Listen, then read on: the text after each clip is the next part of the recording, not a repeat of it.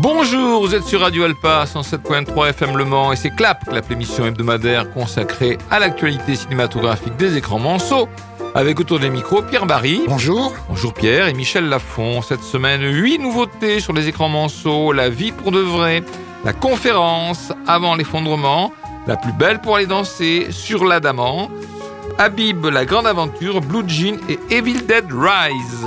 Pour la programmation musicale, pour une fois, je n'ai pas eu trop à me torturer car j'avais beaucoup de chansons dans deux films, enfin, surtout dans le film La plus belle pour aller danser. Mais euh, on a aussi des titres dans le film de Danny Boone, La vie pour de vrai. Pour ce qui est de La plus belle pour aller danser, ça doit vous dire quelque chose, ce titre. C'est forcément un titre que vous avez entendu si vous avez plus de 50 ans. C'est euh, une chanson de Sylvie- euh, interprétée par Sylvie Vartan. Oui, mais dans le film, c'est pas elle. hein. Eh ben non, dans le film, c'est pas elle. Moi, je ne connaissais pas du tout. C'est Michel, je sais plus quoi. Michel Richard, tu Voilà. connaissais, toi? oui. Ben non, je connaissais Non, pas. je ne connaissais pas non, du non, tout, je et c'est connaissais une chanteuse de l'époque. euh. Et Dieu sait si j'étais attentif euh, euh, à Salut les copains et toutes ces émissions euh, à l'époque, eh ben, je n'ai aucun souvenir. Ouais, mais à mon avis, c'est plus récent la reprise là. Ah, j'ai pas l'impression. Moi, j'ai vu la pochette du disque, elle me donne l'impression Ah, oui. Bon, oui, voilà. Donc, la plus belle pour aller danser, version Michel Richard sur Radio Alpa, dans 7.3 FM Le Mans.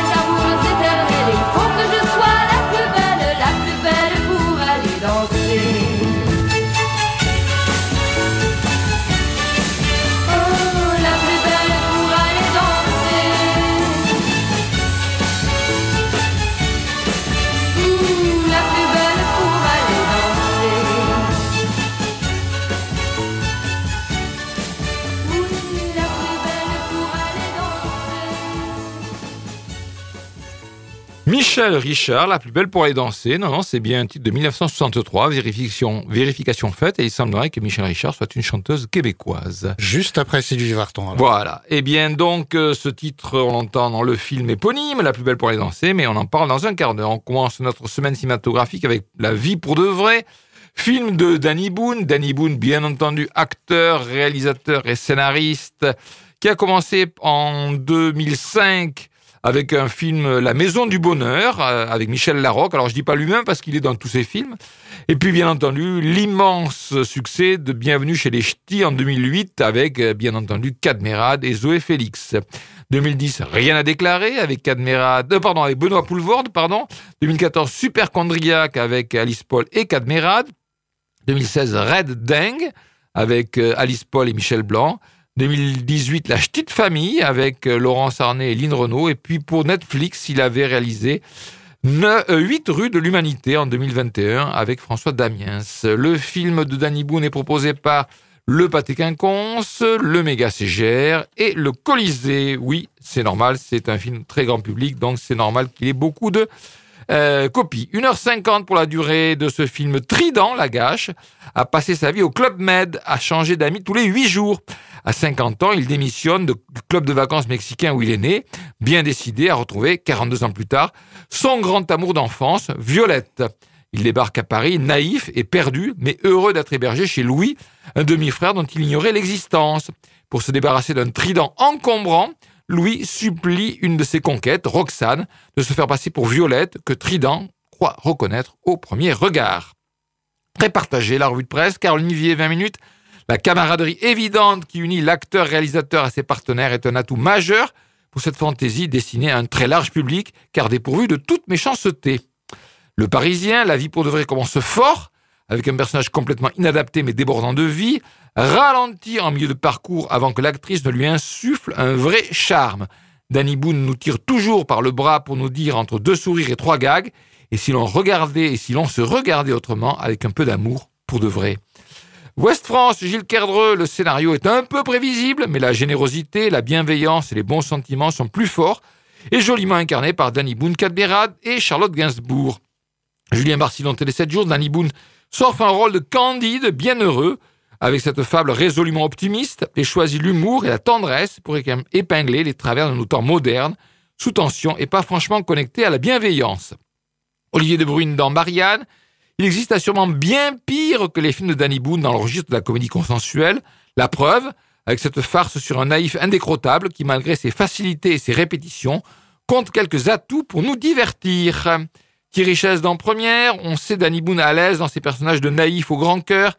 15 ans après les ch'tis, sa complicité avec Cadmirad reste intacte, mais c'est précisément parce que tout est à ce point cousu de fil blanc que la vie pour de vrai n'imprime pas au fil de ces trop longues 110 minutes. Et c'est bien la vie d'Éric Nehoff dans le Figaro. Danny Boone le costume et les répliques du simplet dans son nouveau film et nous prend pour des idiots. Voilà la vie pour de vrai. Film proposé par le Méga CGR, le Pâté Quinconce et le Colisée. C'est une comédie finalement plus tendre que vraiment drôle. Hein. La plupart des bonnes répliques et situations sont quand même dans la bande-annonce. Hein. Ça, il faut bien le reconnaître. C'est l'histoire donc de Trident. Trident, il est né au Club Med de, euh, deux parents, Géo, hein, gentil organisateur, comme on disait. Je sais pas, on dit peut-être encore comme ça d'ailleurs. Oui. Et qui est resté comme animateur jusqu'à ses 50 ans. Mais là, ben, il est bien décidé à rentrer à Paris pour euh, retrouver euh, Violette, euh, celle qu'il a aimée quand il avait 8 ans, durant une semaine, puisque les séjours au Club Méditerranée, ça dure souvent qu'une semaine, et qu'il n'a jamais oublié depuis. Alors à Paris, eh bien, il découvre un demi-frère, Louis, dont il ignorait l'existence, et ce demi-frère occupe le modeste studio dont il a hérité de son père. Voilà. Alors pour conserver son studio, Louis va imaginer un stratagème, inciter une de ses maîtresses à se faire passer pour Violette. Mais cela va moins bien marcher que prévu. Alors, une comédie qui fonctionne comme souvent sur ses personnages au caractère très différent. Trident, bah, c'est Danny Boone, excellent naïf qui découvre la vie parisienne et ses tracas, à laquelle vie parisienne il est forcément inadapté. Hein. ça, c'est la bonne idée de comédie du film.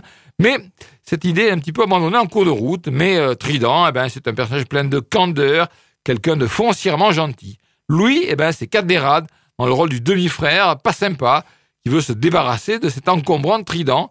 Et puis Violette, c'est Charlotte Gainsbourg dans un rôle de pure comédie, euh, plutôt inhabituel et euh, vraiment drôle. D'abord, elle est un peu nympho, et puis elle se laisse séduire par un homme si différent de ce qu'elle a l'habitude de fréquenter, un homme sincère et vraiment amoureux. Donc, euh, on, regrettera que le film soit trop long. 1h50 hein. pour une comédie, moi, ça me paraît un peu long. D'où bah, des baisses de, rythme, ça, ça me paraît inévitable. Mais le film n'en reste pas moins agréable, même euh, si moins drôle sans doute qu'attendu.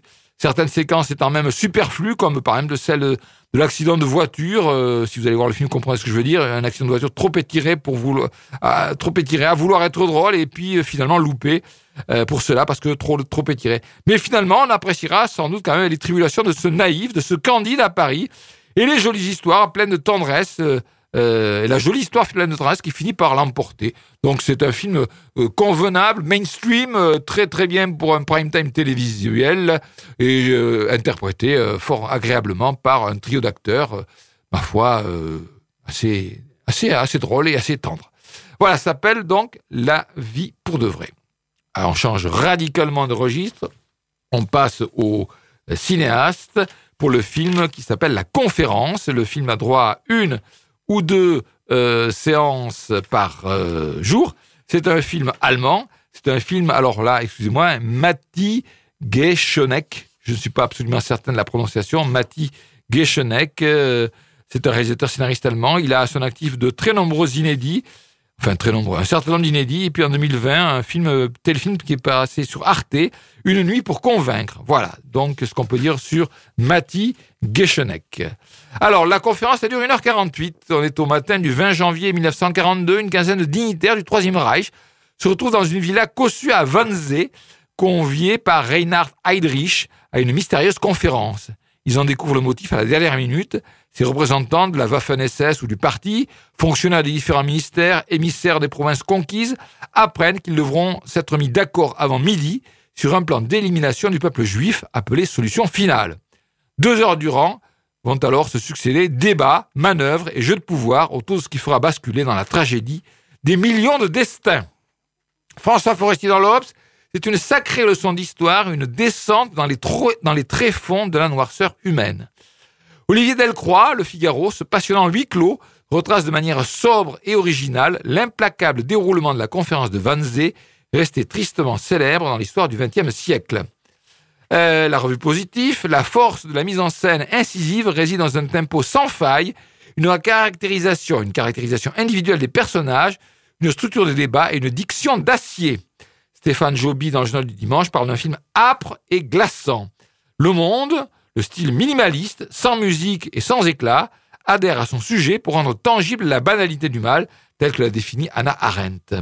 Luc Chessel, dans le, dans le journal Libération, le réalisateur signe un film appliqué sur la jeunesse de la solution finale nazie, sans dépasser le stade de la reconstitution édifiante. Ouest France, un devoir de mémoire essentiel desservi par une mise en scène scolaire, comme paralysé par l'enjeu. Moi, ils m'amusent, ces gens-là. Euh, euh, je vois pas comment on a pu faire autrement. On filme une conférence, il y a des gens dans un bureau. Qu'est-ce que vous voulez vous lancer dans une mise en scène euh, euh, délirante? Enfin bon, c'est leur problème. Damien Leblanc, première. Ce film met en scène un terrifiant décalage entre le calme de la campagne où a lieu cette conférence et l'horreur de ses conséquences. Mais l'aspect figé des discussions rend l'exercice de style très répétitif et fastidieux. Bah, je sais pas. Je, je, reprocher au- ça au film, ça, comment voulez-vous que ça ne soit pas euh, ainsi? Déjà dans une pièce. euh, bon, enfin, passons. Enfin, J'ai c'est un vu- C'est un huis clos, quoi. Ben oui, oui, oui, j'ai j'ai vu le film. hein.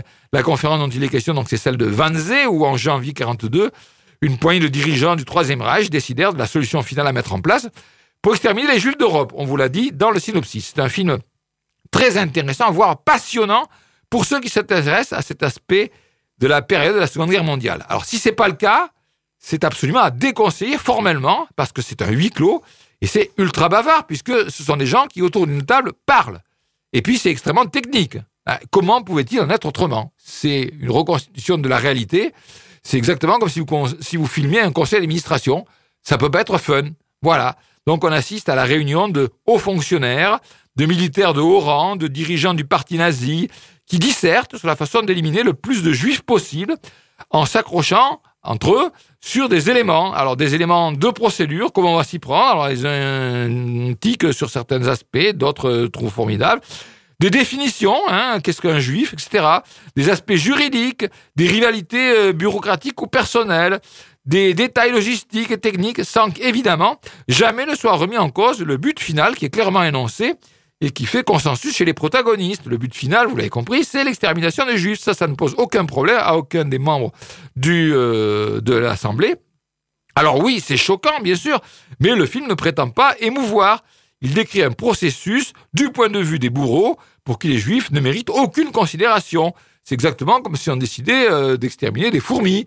Voilà, donc euh, on n'a pas de considération particulière quand on décide d'exterminer les fourmis.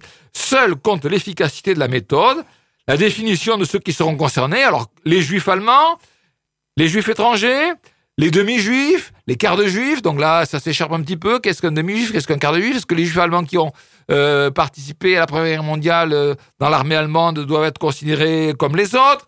Alors est-ce que cela, eh ben euh, non, on va pas les exterminer, on va les stériliser comme ça, ils feront pas d'enfants et le problème sera réglé au bout de. Voilà. Donc c'est exactement ça le film. Comment techniquement éliminé et au moindre coût en plus, hein, bien sûr. Donc le film est un film âpre avec un dispositif ultra sobre. Il s'agit de filmer des conversations euh, dans quelques pièces et quelques extérieurs de la villa. Hein. Les extérieurs, c'est la terrasse de la villa en hiver. Mais ce qui compte ici, c'est ce qui se dit et pas la manière de filmer. Voilà. Donc c'est un film, je répète, uniquement à réserver à ceux qui s'intéressent à la Deuxième Guerre mondiale et à cet aspect euh, de la Deuxième Guerre mondiale qui n'est pas un point de détail comme certains l'ont dit. Hum. Euh, mais si vous n'êtes pas passionné par le truc, c'est pas possible que vous alliez voir ce film-là parce que vous allez décrocher, vous allez vous ennuyer. Voilà, la conférence, un film proposé par le cinéma, les cinéastes, avec une, voire deux séances par jour. Allez, petite pause musicale dans euh, La vie pour de vrai, on entend un certain nombre de titres, et on entend notamment, euh, illustrant une balade dans Paris, un titre de Mélodie Gardot, Baby, I'm a Fool. Mélodie Gardot, euh, chanteuse de jazz, fort connue et francophile et francophone.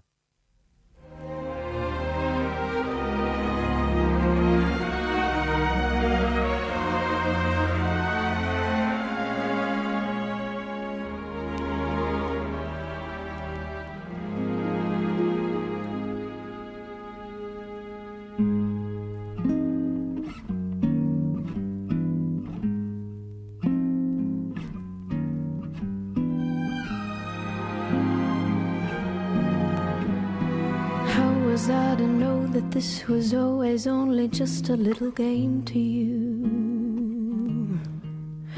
All the time I thought you gave your heart, I thought that I would do the same for you. Tell the truth, I think I should have seen it coming from a mile away. When the words you say are, baby, I'm a fool who thinks it's cool to fall in love. If I gave a thought to fascination, I would know it wasn't right to care. Logic doesn't seem to mind that I am fascinated by a love affair. Still, my heart would benefit from a little tenderness from time to time, but never mind. Cause baby, I'm a fool who thinks it's cool to fall love.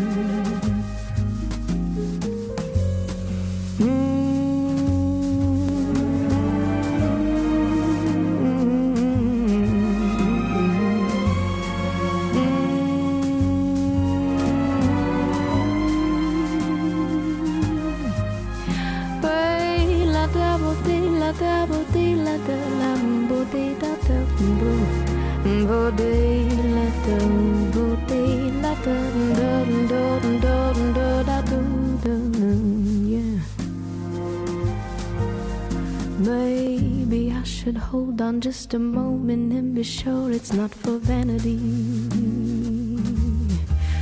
Look me in the eye and tell me love is never based upon insanity.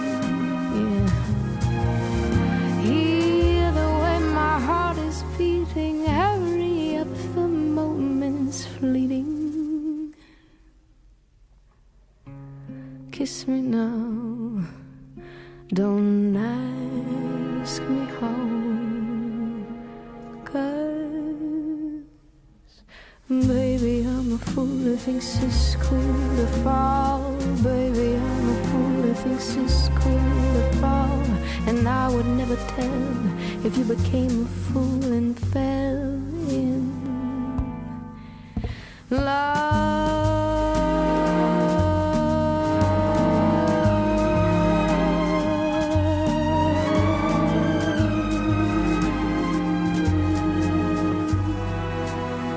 Mélodie Gardot, Baby I'm a Fool, un titre que l'on entend dans le film de Danny Boone, La vie pour de vrai. Il est temps de parler maintenant de Avant l'effondrement. L'effondrement, Avant l'effondrement, c'est un film qui est proposé au cinéaste avec là aussi une ou deux séances par jour. C'est un premier film co-réalisé par Alice Zeniter et Benoît Volney, réalisateur et scénariste de ce film d'une durée d'une heure quarante. Dans un Paris caniculaire, Tristan, directeur de campagne d'une candidate aux législatives, reçoit un courrier anonyme contenant un test de grossesse positif. Parce qu'il est peut-être atteint d'une maladie génétique mortelle et incurable, il devient obsédé par l'idée de trouver la femme qui lui a envoyé ce test. Y a-t-il affaire à une blague morbide, une vengeance froide, un appel à l'aide ou à une manœuvre politique? Tristan décide de mener l'enquête au péril de sa vie professionnelle et affective. Qu'en pense la presse? Eh bien, Caroline Vier dans 20 minutes. Avant l'effondrement, parle de l'avenir avec acuité et humour. Niels Schneider y est étonnant, en homme brutalement contraint de faire la part des choses entre ses idées politiques et la réalité. Le Parisien, d'un Paris qui étouffe à une Bretagne qui respire, avant l'effondrement nous entraîne euh, dans une quête humaine bouleversante dont on ne sort pas indemne. Ouest France et Emmanuel Métivier, un film radical, politique et féministe. Corinne Renaud-Lacroix, énergiquement ancré dans nos temps perturbés, ce film affiche une fraîcheur inattendue. Tristan se construit peu à peu jusqu'à découvrir qu'une issue est possible. Fernando Ganzo dans Cahiers du cinéma, si avant l'effondrement fait mouche, comme miroir de certaines inquiétudes et contradictions d'une génération née sous le signe de la crise écologique, sentimentale, sanitaire, politique, et dont il n'épargne pas la ringardise, on a la sensation de n'y entendre qu'une seule et même voix, au mieux érudite, au pire sociologique, prompte à uniformiser les expériences. Sandra Onana dans Libération, oscillant entre drame filial et comédie éco-anxieuse, le premier film d'Alice Zénitaire et Benoît Volney ne trouve pas le ton. Alexis Campion, le dimanche, avec le pitch d'un vaudeville ras des pâquerettes, mais de lourdes intentions à mettre en scène l'effondrement ambiant, ce film s'affaisse, faute de boussole, de dialogue tenu et de direction d'acteurs. Hein, c'est sévère, là. Hein. Mm. Eh ben, Théorie Breton, en première, en rajoute une petite couche. Le résultat est caricaturalement clapichien, avec une inflexion un peu moins popu et un peu plus Sciences Po. Cela se voudrait à la fois intellectuel et organique, politique et fantaisiste, mais c'est désagréablement emprunté dans tous ces registres. Ah ben moi, je suis moins sévère. Euh, que les dernières critiques avant l'effondrement. C'est un film générationnel et évidemment pas ma génération, euh, où à coup sûr beaucoup de trentenaires se reconnaîtront dans leurs craintes de l'avenir et leurs atermoiements. On est dans un Paris euh, caniculaire, Tristan, euh, c'est un jeune directeur de campagne d'une candidate de gauche, un genre LFI, vous voyez un petit peu. Il reçoit un matin un test de grossesse positif qui a bien pu le lui envoyer. Et pourquoi? Alors Tristan est en plein désarroi parce qu'il est lui-même porteur, peut-être porteur d'une dangereuse maladie héréditaire, donc transmissible, et il commence alors pour lui une sorte d'enquête pour savoir qui a pu lui envoyer ce test de grossesse et donc qui a-t-il mis enceinte? Voilà. Donc le film évoque les interrogations sentimentales, politiques, écologiques des jeunes bobos parisiens entre amour libre, aventure sans lendemain, euh, côté vie amoureuse, et angoisse sur l'avenir de la planète, qui va à la catastrophe écologique à cause du réchauffement planétaire.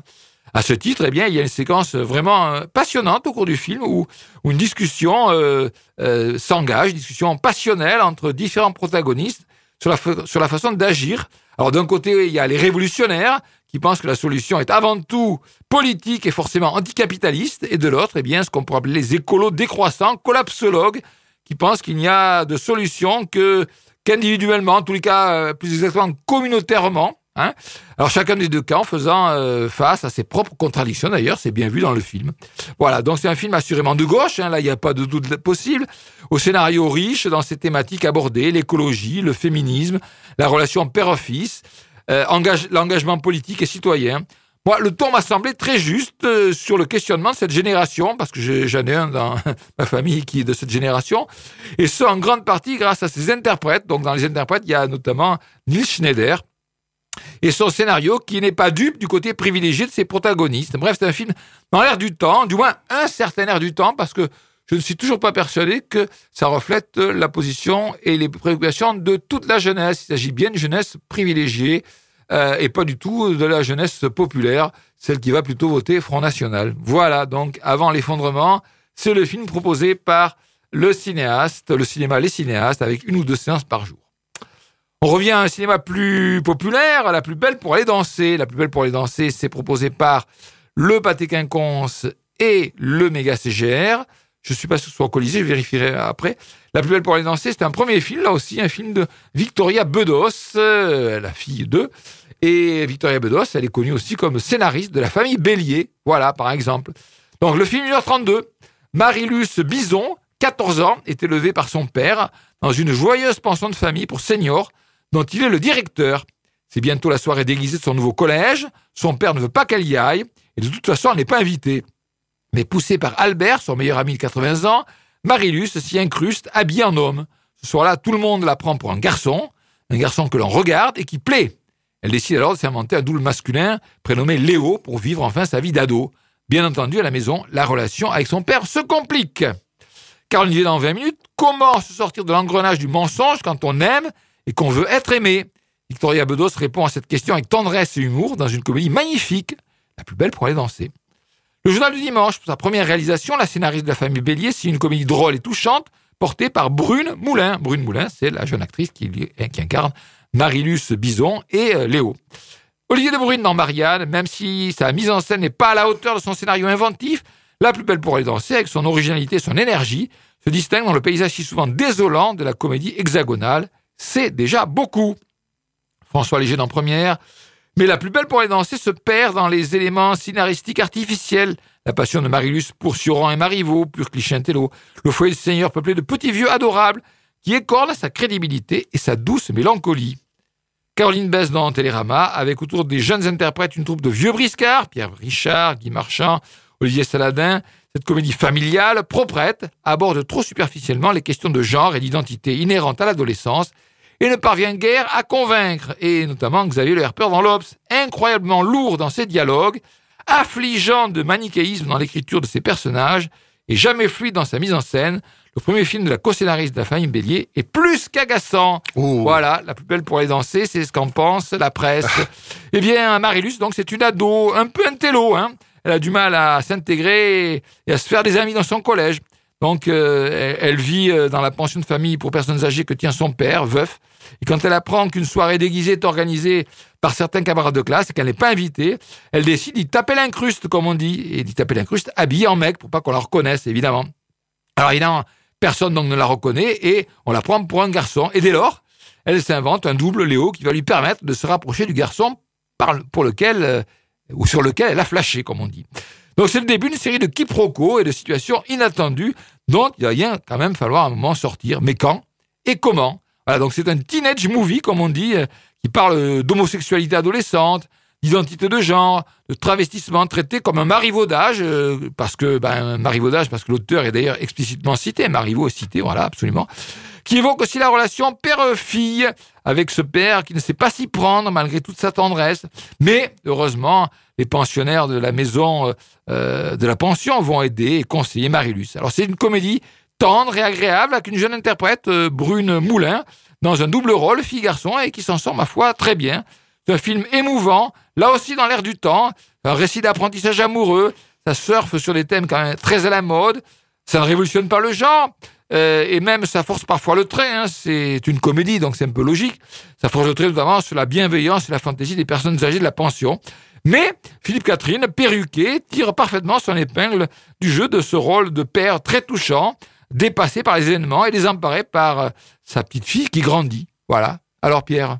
Alors la plus belle pour aller danser, ben moi j'ai trouvé que c'était une très belle comédie. Enfin, je dirais même une comédie mélodramatique, tant le drôle fait souvent place à l'émouvant. Alors Victoria Bedos, tu l'as dit, c'est la fille de Guy Bedos. Elle est écrivaine, journaliste, chanteuse, comédienne, rien que cela. Et elle sait nous émouvoir avec de très bons acteurs comme Philippe Catherine, en père paumé face à l'adolescence de sa fille, Guy Marchand vieillard désabusé dans sa chaise roulante, ou encore Pierre Richard en octogénaire, ami et confident de la jeune fille. Cette jeune fille est brillamment interprétée par la jeune débutante Brune Moulin, dont c'est là le premier long métrage, mais qui nous éblouit par sa fraîcheur et sa sincérité. La plus belle pour aller danser, c'est donc bien elle. Et ce film a été primé d'ailleurs au dernier festival de l'Alpe d'Huez. La plus belle pour aller danser, un film plein de tendresse sur les méandres de l'adolescence. À voir au Méga CGR et au Pâté mais pas au Colisée. Je viens de vérifier. Sur l'Adamant, sur l'Adamant, c'est un documentaire de Nicolas Philibert. Nicolas Philibert, c'est un documentariste, réalisateur, monteur, directeur de la photo, né en 51. Il a à son actif de nombreux courts-métrages tout au long de sa carrière. Et puis, dès 78, un premier long-métrage, La voix de son maître. 90, La ville Louvre. 92, Le pays des sourds.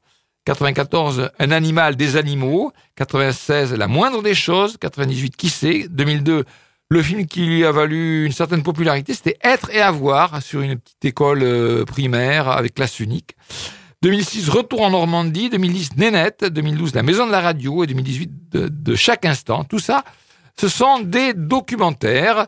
Euh, et ce, sur la Daman est aussi un documentaire qui a obtenu l'Ours d'or à la dernière Berlinale. 1h49 pour ce film proposé uniquement par les cinéastes. L'Adamant, c'est un centre de jour unique en son genre. C'est un bâtiment flottant, édifié sur la Seine en plein cœur de Paris.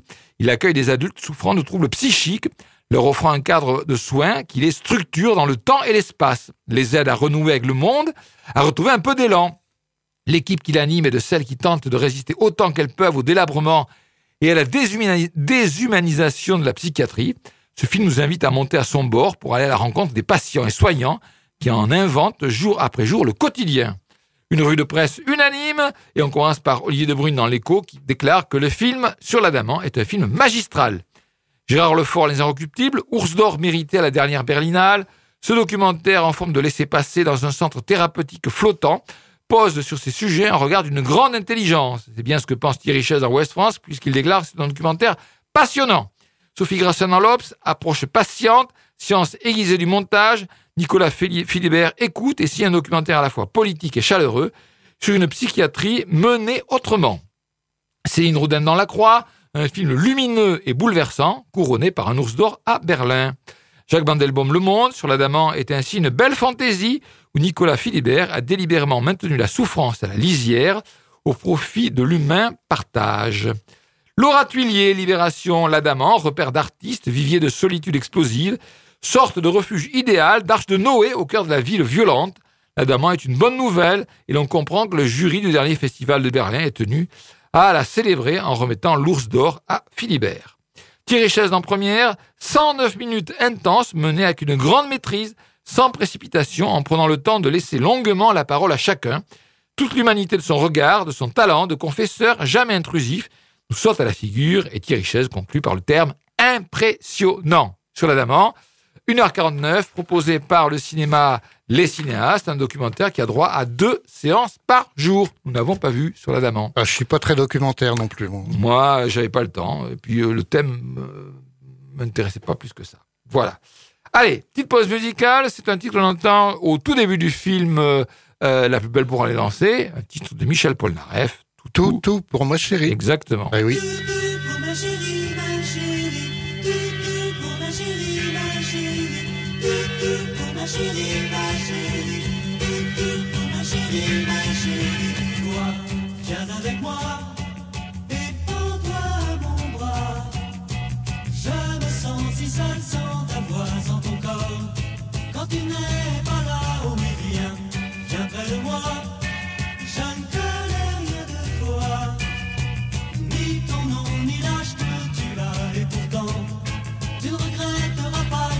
car je donne tout, tout pour ma chérie, ma chérie, tout, tout pour ma chérie, ma chérie, tout, tout pour ma chérie, ma chérie.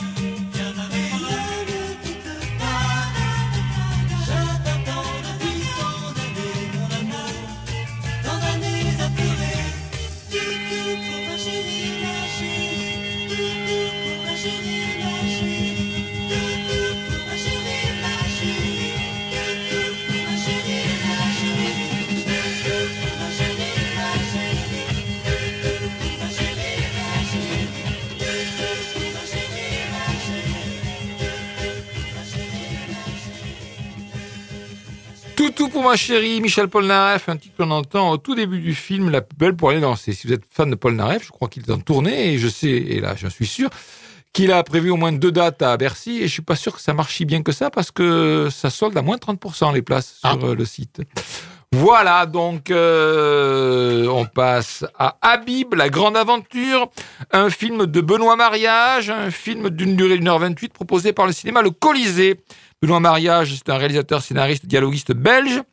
Il est né en 61. À son actif, deux courts-métrages, puis 99, Les Convoyeurs attendent. C'était un très bon film d'ailleurs, avec Benoît Poulvord et Bouli Lanners. 2010, un documentaire, euh, Nomadis, euh, des années sans nouvelles, Némadis, des années sans nouvelles. 2002, L'autre. 2005, Cowboy, avec euh, Benoît Poulvord, François Damien et Gilbert Melki. Et 2013, Les Rayures du Zèbre, avec Benoît Poulvord et Marc Zinga. Voilà donc, cinéaste belge qui réalise Habib la grande aventure, un film donc proposé par le cinéma Le Colisée, 1h28. Habib est un jeune acteur qui rêve de théâtre et de cinéma, mais qui n'enchaîne que des rôles sans envergure. Sa famille a du mal à comprendre cette passion qui ne lui rapporte pas un rond, jusqu'au jour où il décroche un petit rôle de gigolo aux côtés de Catherine Deneuve. C'est le début de la grande aventure, mais aussi le début des problèmes. Xavier Lerpeur dans l'Obs autour de cet acteur excellent Bastien Huguetto, au carrefour de crises spirituelles, professionnelles et existentielles. Le réalisateur des Convoyeurs attendent, c'est une comédie pleine de digressions savoureuses et de détails saugrenus. Véronique Coapé dans Le Monde, ce joyeux et parfois cruel tohu-bohu s'orchestre dans le film en une succession de scénettes où le réalisme se dispute à l'absurde, l'esprit comique si cher au réalisateur s'insinuant dans les moindres recoins. Olivier de Bruyne dans Les Échos parle d'un film qui est une comédie recommandable. Baptiste Thion, le journal du dimanche, parfois tâtonnante, cette comédie touchante, distille son charme décalé et peut compter sur de bons comédiens. Marie Sauvion Télérama, loin de son complice Poulfo- Poulvord, le réalisateur Benoît Mariage, c'est un film inégal mais attachant qui épingle gentiment le monde des arts, mention spéciale à Michel Faux, en cinéaste infect et peut s'enorgueillir du marrainage bienveillant Catherine Deneuve dans son propre rôle. Habib, la grande aventure, un film proposé par le Colisée. Eh bien, Habib, c'est un jeune acteur débutant, belge, d'origine marocaine. Il est engagé pour jouer au théâtre euh, Saint-François d'Assise. Et oui, euh, lui, euh, d'origine musulmane, et il va jouer Saint-François d'Assise. Et il s'investit à fond dans le rôle au point que son personnage va déteindre sur sa vie. Mais, mais Habib n'est pas compris dans son désir d'être acteur par sa famille et son entourage qui euh, voit surtout qu'Habib galère et ne gagne guère sa vie à tenter d'exercer ce métier. Alors euh, toutefois, ben, ils vont quand même revoir leur opinion le jour où ils apprennent qu'Habib va jouer un petit rôle dans un film auprès de Catherine Deneuve. Enfin, alors moi je dirais que c'est un film mou. Oui, un film mou, sans tonus, sur le métier d'acteur à ses débuts, euh, ses galères, ses humiliations, mais c'est aussi un film sur la famille et les difficultés à vivre avec le cul entre deux cultures très différentes euh, que justement euh, rappelle sans cesse cette famille. On a d'un côté eh bien, euh, ceux qui incarnent la modernité dans cette famille, c'est-à-dire Habib et sa sœur, et puis ceux qui incarnent la tradition, son père et sa mère, qui d'ailleurs sont séparés. Alors Sébastien Huguetto est intéressant dans ce rôle qu'il aborde avec un jeu un petit peu lunaire, de personnage incompris, mais prêt à tout pour aller au bout de ses rêves. Eh bien, le film manque quand même sérieusement d'envergure, malgré de nombreuses digressions sur la famille d'Habib, le père, la mère, la sœur. Or, euh, il paraît que Benoît Mariage s'est inspiré de quelqu'un qu'il a connu et dont l'histoire sert de point de départ au film. Alors, ça suffit quand même pas pour susciter un grand int- intérêt. Même, je reconnais que ça et là, euh, bon, le film est parsemé de quelques scènes drôles. Donc, je dirais que c'est un film inégal. Je crois qu'il y a un ou deux critiques qui l'ont souligné. Ben, je, je confirme, un film inégal proposé par le Colisée. Blue Jean, Blue Jean, on revient au cinéma Les Cinéastes pour ce film britannique, ce premier film d'ailleurs, parce que Georgia Oakley, réalisatrice et scénariste de ce film, euh, c'est son premier long métrage. Le film a droit à une ou deux séances par jour, 1h37. On est en 1988, l'Angleterre de Margaret Thatcher. Jean, professeur d'éducation physique, est obligé de cacher son homosexualité, surtout depuis le vote d'une loi stigmatisant la communauté gay. C'est sans compter sur une nouvelle étudiante qui menace de révéler son secret. Pablo Patarène dans l'humanité, révélatrice d'une époque pas si lointaine dont l'héritage perdure, Blue Jean est une œuvre pleine de sensibilité et d'espoir à ne pas rater. Olivier Delcroix dans le Figaro, fer de lance d'un cinéma anglais en pleine effervescence, la réalisatrice britannique signe un film puissant qui révèle l'actrice Rosie McEwen. la rédaction de West France, la révélation d'une actrice épatante, Rosie McEwen, confirme.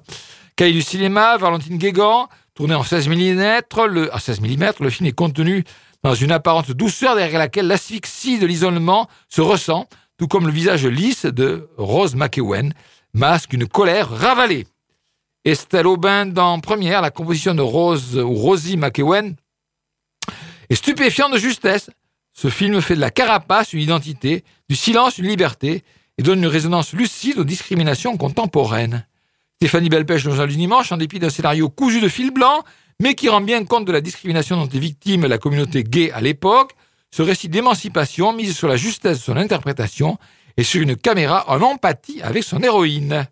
Camille Nevers dans Libération, un film sauvé de la fadeur par la belle interprétation de son actrice Rosie McEwen. Alors, est-ce que tu es d'accord avec euh, l'interprétation de Rosie McEwen, mon petit Pierre? Ouais, je le dirais à la fin. Oui, oui, c'est vrai qu'elle est très bien, mais il y a aussi d'autres actrices intéressantes. Alors, Blue Jean, évidemment, rien à voir ici avec le pantalon. Blue signifie bleu, bien entendu, mais aussi au sens figuré signifie triste, mélancolique. Vous savez, on dit avoir le blues. Jean, c'est le prénom de l'héroïne, une prof de sport dans un collège de filles. Jean est lesbienne, ce qui n'est pas chose facile, loin de là sous l'ère de Margaret Thatcher, une ère très réactionnaire. D'où le spleen de Jean, le seum, comme disent les Québécois. Jean a une copine, mais vit aussi une histoire implicite avec l'une de ses élèves. Jean fume beaucoup, elle fume, fume, fume, même au petit déjeuner. D'accord, c'est ce que chantait Goldman. oui, elle fume beaucoup dans ce film. Alors on le verra peut-être pas à la télé pour ça d'ailleurs. Ce film est produit par la BBC, gage d'une certaine qualité émotionnelle. Ce film qui se déroule dans les années 80, alors tu l'as dit précisément 88, au nord de l'Angleterre, est à tout point de vue remarquable, réalisé par une femme encore, et qui met en lumière Rosie McEwen, je suis d'accord, mais aussi la jeune Lucy Hallyday, écossaise, qui joue le rôle de l'élève. D'accord, eh bien ce film euh, Blue Jean est proposé aux cinéastes avec une ou deux séances par jour. Dernier film, ou plutôt dernière nouveauté à l'affiche cette semaine euh, sur les écrans monceaux, Evil Dead Rise. Ça dure 1h37, c'est intervenu moins de 16 ans et c'est réalisé par Lee Cronin, réalisateur scénariste irlandais, qui a à son actif un court-métrage et un long-métrage The Only Child, directement disponible en VOD et en DVD. Evil Dead Rise, c'est un film d'épouvante horreur, alors que Beth n'a pas vu sa grande sœur Ellie depuis longtemps. Elle vient lui rendre visite à Los Angeles, où elle élève seule ses trois enfants. Mais leur retrouvaille tourne au cauchemar quand elle découvre un mystérieux livre dans le sous-sol de l'immeuble dont la lecture libère des démons qui prennent possession des vivants. Rien qu'avec le synopsis, je sais que Pierre n'a pas été voir le film. Ah non, non, non. Alors, là, pas mon truc. 20 minutes, Caroline Vier.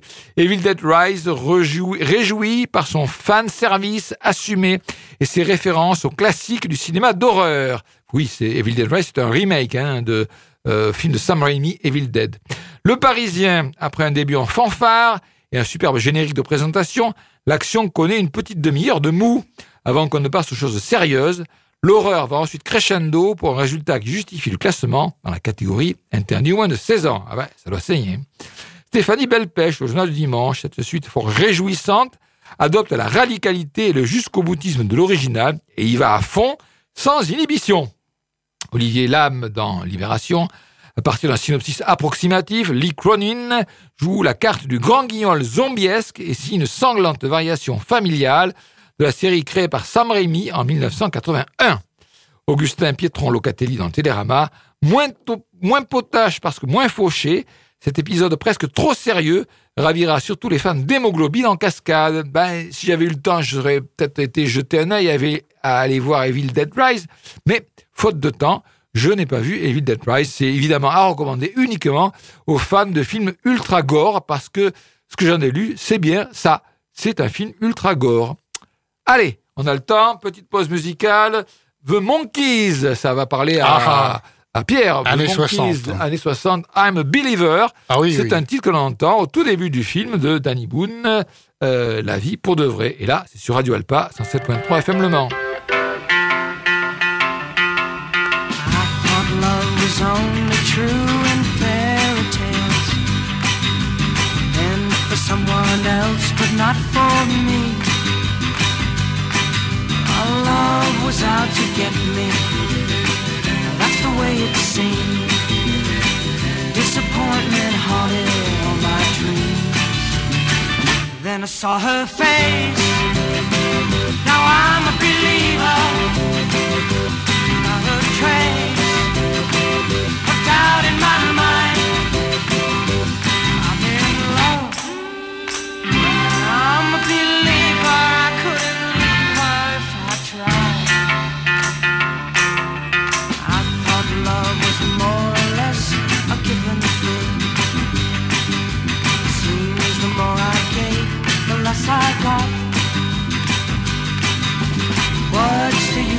Trying.